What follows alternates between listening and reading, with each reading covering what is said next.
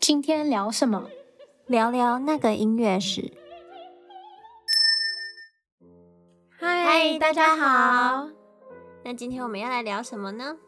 我们之前呢有聊过，就是十九世纪的女性，不管是音乐家或者是虚拟人物啦，他们都会受到一些妇德啊，或者是很多那种框框条条的限制嘛。嗯，对。所以他们就是比较没有自主权，然后他们通常都是那种小鸟依人啊，必须要有男生他们才活得下去的这种一个形象。对，就是社会。对女性的期待可能就是相夫教子这样子。对啊，对啊。可是呢，在十九世纪却有一部歌剧，它非常的特别，因为它的女主角是最不像女主角的女主角。哦，你是说那个女主角在我不知道是哪一部歌剧，可是你说的这部歌剧，那个女主角是可以掌握，比如说剧情的走向的啊，有一点点类似。这个让我娓娓道来，对，就是这部歌剧呢，它就是威尔第 Giuseppe Verdi 他的《马克白》，就是 Macbeth 啊，嗯嗯。那威尔第呢，他可以说是十九世纪最著名的歌剧创作曲家之一嘛，嗯。然后很少人知道的是，他本人呢，其实是非常死忠的莎士比亚的粉丝。哦，这我不知道哎。对，可是可是他完全不懂英文，因为他是意大利人，然后他完全看不懂英文，所以他看的莎士比亚的都是他的那个翻译本，不是原著。哦，他也没有看过现场的莎士比亚剧。哦，对，可是这完全不妨碍他热爱莎士比亚的故事这样子。嗯，对。那在他的歌剧《马克白》中呢，就是威尔第，他为了要忠于原著，他想要完全按照莎士比亚的剧本的内容，他不想更改这样子，嗯、然后甚至是他想要用原本莎士比亚使用的台词，当然这个部分是已经被翻译过的了，因为他没有看过英文的原著嘛。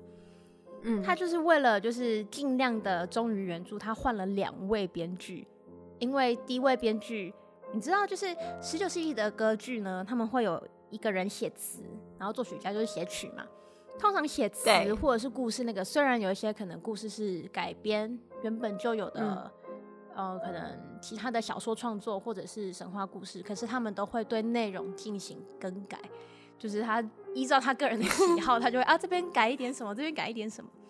对，所以第一个第一个呃编剧呢，就是有一点点这样子，就是改了一些可能词啊或者是剧情，然后。嗯，威尔迪他就是不是很喜欢，所以他就换了第二位编剧，嗯，就是要为了完美的改编《马克白》，他要最纯粹的莎士比亚的《马克白》，他不要有任何人自己加进去任何的版本。对，嗯，不知道大家了不了解《马克白》这个故事，不过我还是稍微讲一下故事。我只记得很黑暗。嗯算是蛮黑暗，我觉得是人心方面的黑暗啦。嗯，对。嗯、那我讲的这个故事是 Shakespeare，就是莎士比亚的版本。那因为歌剧基本上是一样的。嗯、故事的主角马克白呢，他本身是一位将军。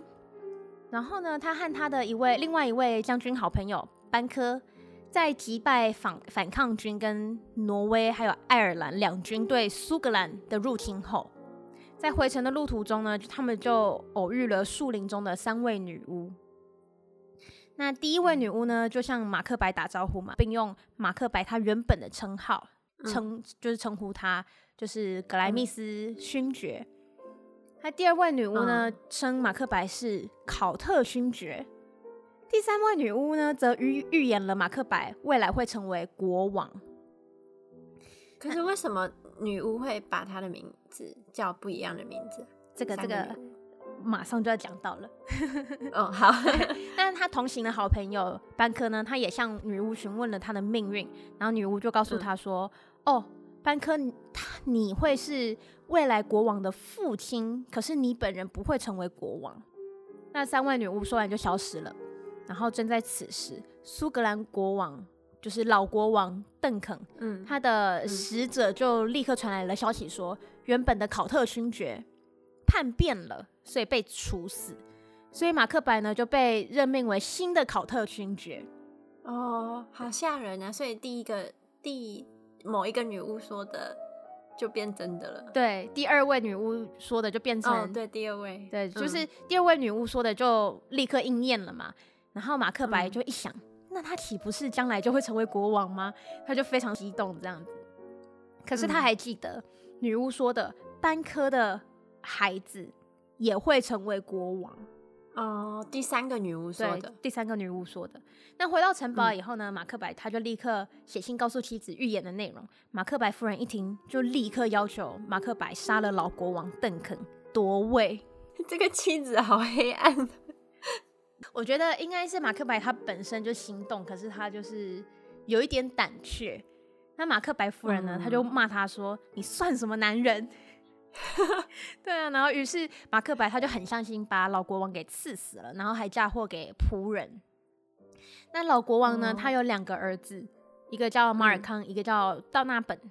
那他他们两个呢，就怕马克白把他们也杀了，所以就逃出国。可是呢，却被误认为是做贼心虚，所以在王储失踪的情况下，马克白他就成为了新国王。哇塞，对，一个又又应验。对，然后马克白呢，他还记着女巫的预言嘛，就是班科的子嗣，嗯、他的儿子会成为新国王，所以呢，嗯、马克白他就设设下了鸿门宴，请班科，然后趁机把他杀了。可是班科的孩子。逃出去了，就是没有杀到他的孩子。哦、可是他逃出去的这个孩子不重要。哦，不重要吗？在这故事里面，对对对，他逃出去，就是他现在逃出去的这个孩子不重要。哦，对。不过他就是把班克杀了嘛。然后他的马克白的精神状况就开始出现有点问题，我觉得可能就是心理压力很大，这样良心过不去。对，在一个宴会上呢，马克白居然看见了班科的鬼魂。就因此大吼大叫，那宾客都觉得很莫名其妙，想说你这个人为什么突然对着空气大吼大叫这样？对啊，而且还是国王。对啊，那深受困扰的马克白呢，他再次拜访了女巫们，女巫呢又给了他三个预言，嗯、第一个是要小心法夫勋爵麦克德夫，嗯，第二呢是呃女巫对马克白说，没有一个妇人所生下的人。可以伤害马克白，所以马克白就认为说，那他就是天下没有人可以伤害到他，因为所有的人都是由富人生下来的嘛。哦，对。然后最后一个预言是，马克白他永远不会被打败，除非伯南的树林向邓西嫩的高山移动。就是两个地名啦，反就是反正就是，除非树林移动了，可是你想树木怎么可能会移动？因为这个还是在现实世界中没有什么那个什么树妖啊，啊或者是对奇奇怪怪的妖精，嗯、对，所以马克白他就有一点放下心了，就觉得说，哦，那他应该就是不会被篡位篡位了，保住了国王这个位置。那女巫离开后呢，就是为了避免夜长梦多，马克白他就。嗯围攻麦克德夫的城堡，然后血洗了整个领地，然后包括麦克德夫的妻子跟儿子都在这场大屠杀中被就是灭门了。可是麦克德夫他因为在外地，然后逃过了一劫。哦。那为了一个王位杀了这么多人，不止马克白的精神不正常，马克白夫人呢也开始出现幻觉。然后马克白夫人她会半夜的时候她会梦游。然后有一次梦游的时候，他就总觉得手上有血迹，洗不干净，然后就开始在那边一直搓手，就想试图把它洗干净。然后喃喃自语的就开始说：“哦，她是怎么怂恿丈夫做出这些可怕的事情？”然后这时候旁边就有一个医生跟他的宫女就听到了，他们两个简直惊呆了。哇，对。然后当在外地的麦克德夫他。知道他的妻子跟儿子全部都被杀害以后，他就找到老国王的儿子马尔康，就是被逃出，就是逃出去的两个王子之一。嗯，他就找到了马尔康，然后集结了军队，然后要帮助王子夺回王位。那麦克德夫呢？他和马尔康的军队就伪装成树林，你知道，就是绑一些树枝在身上啊，哦、然后就一路上往苏格兰。嗯、所以呢，预言的第二个预言，树林移动，哎，第第三个预言，树林移动，它就就就应验了嘛。嗯，对。然后在军队抵达之前呢，马克白夫人她就因为愧疚自杀了。那直到两军开开始交战，马马克白终于见到麦克德夫和马尔康。那马克白就对麦克德夫说：“嗯、我不需要怕你，因为没有一个富人生的孩子可以伤害我。”可是麦克德夫却说：“嗯、哦，我是不足月剖腹产下的婴儿，所以严格来说，并不算是妇人所生的。”哦，对，所以女巫的意思是说，正常正常生产下来的婴儿不会伤害顺产的，对，不会伤害到马克白。可是马克白就误以为是没有人可以伤害他，那最后当然就麦克德福他就砍下了马克白的头，然后马尔康他也就是登上王位夺回苏格兰了。那就是到到到目前为止，女巫的三个预言全都应验了嘛？嗯，那有些人就会说，那班科的子嗣那个预言是怎么回事？嗯，这个呢，其实是因为在莎士比亚时代的观众呢，普遍认为詹姆士一世就是马尔康是班科的子孙。哦，对，可是这个就是比较模糊一点这样。那故事呢，莎士比亚的版本听起来好像马克白夫人没什么没什么那个戏份嘛，好像也没做什么事，嗯、就怂恿老公然后疯的而已。对，可是呢，在威尔第的歌剧中。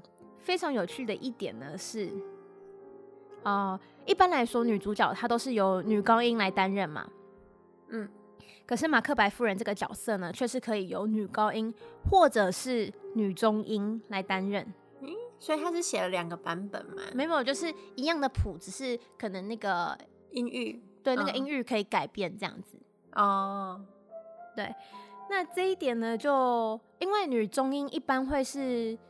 比较中性一点，或者是女仆的角色会、嗯、会会有女中音，然后女中音相较之下嘛，听起来就是比较嗯比较不会就是那么戏剧化嘛，相对来说，对，就是不会那么柔柔柔弱弱的，嗯嗯嗯。嗯那第二个有趣的点呢，是马克白夫人的戏份呢，在歌剧当中可以说是比马克白还要重。哦，可是刚才故事听起来它没有很重要。对，虽然威尔第他没有改改变剧情，可是男主角马克白却被威尔第刻画成有点像是软饭男的形象，就是非常懦弱又犹豫不决。嗯，对。然后甚至呢，在第二幕歌剧的第二幕中，在个宴会上，呃，就是马克白他当上国王嘛，就有宴会。嗯，那国王当然就要举酒杯致辞嘛，就是谢谢大家，或者是来庆祝什么的。嗯，但是在歌剧中举杯致辞的居然是马克白夫人，而不是国王马克白。哦，哎、欸，这个很奇怪哎，而且在那个年代是非常的就是男权主义的年代吧？对啊，对啊，这就是很不寻常的一点，所以我刚刚一开始才会说马克白。夫人是最不像女主角的女主角。嗯，在那那一幕当中呢，马克白夫人呢，她就是唱着就是致辞，然后就说：“哦，就是我们的国家会更加更加兴盛啊，谢谢大家来共襄盛举啊，这样子。”然后，嗯，当然这个可能是不同的歌剧团体他们会有不同的诠释方式。可是我看到的几个版本呢，嗯、国王坐在那边就坐在位置上嘛，然后呃，马克白夫人。她站起来举杯致辞，然后国王呢，嗯、通常都是一脸好像有点心虚、愧疚、不安、懦弱的那种表情。嗯，对，这就是非常特别的一个点，就是十九世纪的女性，她就是因为妇德的要求，所以一般女主角都是需要被拯救的。就算是少数几部歌剧有女人当自强的内容，但也都是有保有女性的特质，就是绝对不会抢了男主角的风头。嗯。对，可是威尔蒂在马克白中呢，他将马克白夫人刻画成类似幕后黑手的形象，然后马克白更像是他手中的傀儡而已。那我有一个问题，嗯，就是那个时候大家对这部歌剧的反应是喜欢这个马克白夫人，还是讨厌？这部歌剧在当时当时非常成功，我不知道他们对马克白夫人这个角色的观感是如何，嗯、可是这部歌剧非常成功，就是首演之后，它就是瞬间在欧洲二十几个城市都有上演。因为我在想说，会不会是某种方面来说，威尔第不想把坏人的这个角色给男主角，所以就给 女主角。我其实也有想过，可是我觉得这个比较像是他。对于这一部剧的诠释方式，因为就像我说的，他只看过翻译本嘛，嗯、所以有可能是那个翻译本它本身翻译的内容或者是它的那种立场就有一点点偏颇，嗯、不知道。嗯，反正他的歌剧就是这样子写了，我觉得这非常的非常非常的特别。可是我觉得那个时候这部歌剧会爆红，一定也跟就是马克白夫人的这么重的戏份有关系。嗯，而且因为，因为在那个时候很新颖啊。嗯对，可是他其实要说新颖呢，也没有到非常非常的特立独行，嗯，因为呢，在这部歌剧中，也不是这部歌剧啦，就是在马克白中，呃，马克白夫人她最后发疯了，她就有梦游，然后她就开始说手上有血迹嘛，要洗掉洗不掉这样这个片段，嗯、在歌剧中呢，其实十九世纪的歌剧。常常会有一个现象，就是女主角很容易疯掉。哦，原来 对，就是有可能是因为爱而不得，就像罗密欧与朱丽叶，他们出生在敌对的世家，然后女主角被迫嫁给他不爱的人，嗯、然后就疯掉了，嗯、或者是因为孩子就是早夭，然后女主角受不了失去孩子的打击，然后就疯掉了。或者是就像马克白夫人这样子，因为心虚、愧疚、压力太大，然后疯掉。嗯，对。可是呢，我说他没有非常的特立独行的原因，是因为在这些发疯的场景中，一定都会有一个特点，就是在发疯的时候都会有人围观。哦，就是你说台上会有其他的角色围观这个女生发疯？对，没有错。嗯、这个呢，是为了要防止十九世纪的女性观众。有样学样哦，oh. 所以围观者的功用呢，就有点像是在一旁批判这个行为，让在场的女性观众有所警惕，不要学习这种不良的示范。对对 对，原来嗯，所以就是马克白夫人，虽然她好像做了男主角应该做的事情，可是她还是脱离不了这种女性对女性的一种束缚。嗯，对。就是不能说有点可惜，就也毕竟是为了时代那个符合那个时代的道德规范嘛，或者是风俗民情。嗯、可是呢，我觉得他在宴会上代替国王致辞这一幕还是非常的，我第一次看到的时候我惊讶呆了，一直到今天都是啊。如果说，嗯。就不要说是国王好了。假如说，比如说一对夫妻，他请他们的亲朋好友来家里吃饭，如果有致辞的这一幕，通常也都是丈夫站起来。嗯，就是毕竟还是会有一家之主的这个概念在、观念在。嗯，对，嗯，所以我觉得这个非常非常的特别。嗯，那就分享一下这部歌剧给大家。那，嗯、呃，我因为我刚刚故事内容说的非常简短，嗯。我觉得大家有机会的话，一定要看原著，因为莎士比亚他的词、他的台词真的写的非常的有力量。就例如说，呃，一开始马克白夫人怂恿马克白去杀老国王嘛，嗯、然后老那个马克白他杀完以后，他就觉得，哦天哪，他他他他就是很紧张，就是觉得我怎么能做这种事情？然后马克白夫人呢，他就说了一句，只要有一点水，就能把我们洗刷干净。A little water clears us of this deed，就是有点讽刺，因为他最后发疯的时候，他是觉得手上有血迹，洗不干净。对，嗯，就是我刚刚大概简略的说的那个故事大纲，没办法呈现这个故事精彩的地方。嗯，所以真的非常推荐大家去看一下，呃，原本的故事。对，好啦，那我们这礼拜就讲到这里，我们下次见啦，拜拜。拜拜。